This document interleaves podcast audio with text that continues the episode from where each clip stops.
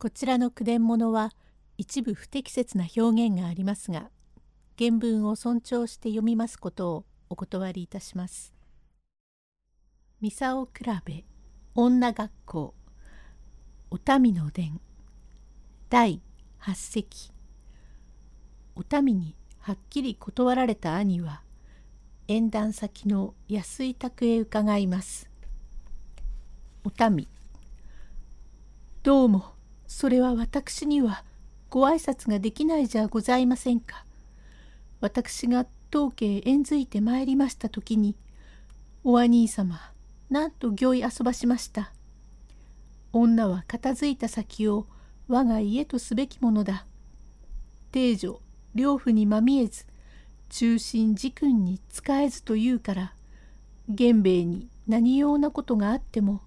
両夫にまみえるようなことはならんしかとお教え遊ばしたことをお忘れなさいましたか？それはそう申したがねこれは困りましたね。どうかそこを一ついけませんかね。私にはご挨拶はできませんからあなたよくお考え遊ばしませ。どうもまことに断りにくいがちょっと安いのとこまで行ってきましょう」と言いながら立ち上がる「お帰りでございまするか?」「行ってきます」と新八郎は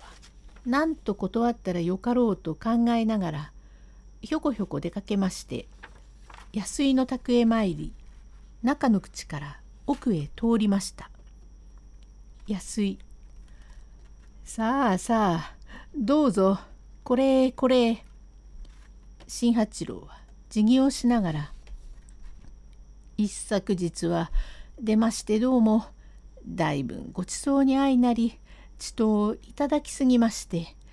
大きに酩酊いたしました。まことにありがたいことで。あの時はあいにく良い魚がなくってまことに届きませんでした。一つ柳家養子の一条をお前が特進しておくれだと言うと喜三治もことのほかの喜びで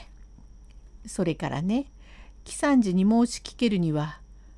女房の良いのを持つのは固いことだ。随分立派なところのご親祖様にも困るのがあるばかりでなく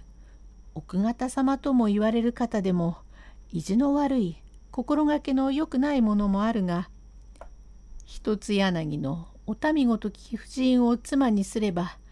実にこの上ないことで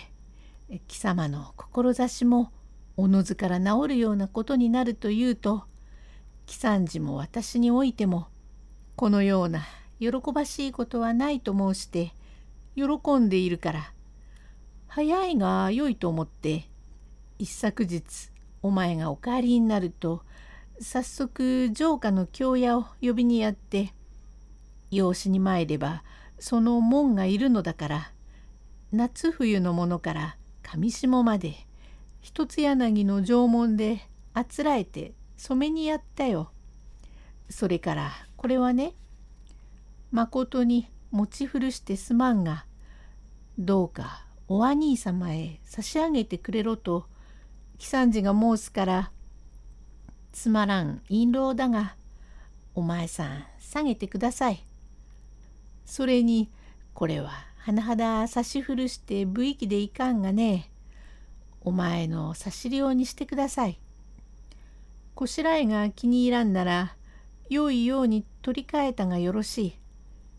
唾は伏見の金家で堀は山水だ。またご親族からどうかこれをお民殿へあげてくださいとって若い自分に刺したのだから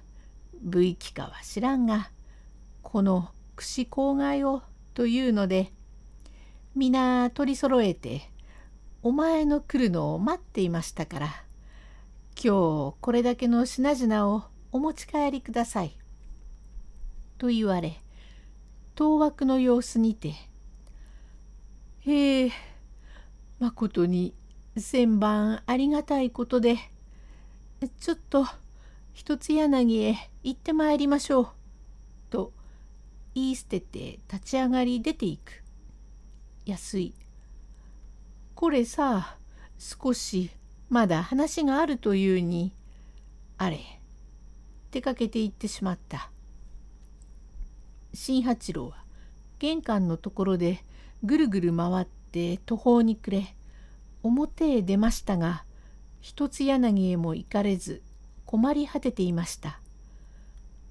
こちらはお民の心配はなおさらでございますから胸の雲を払うために仏間へ入り線香をあげ位牌に向かって回向をしているところへ入ってまいりましたのは旧来奉公していました女中でこれはお民へよく仕えたものですが去る頃つい同軍の中村へ縁づきただいまは百姓の女房になっておりますが正直むき出しの女でつかつかとやってきまして「ごめんなせえましごめんなせえまし」お民。誰もいないようだがどなただかこちらへお上がんなさい。はいおいででございますか。稲でございますよ。おやおや田舎へよく来たね。まあ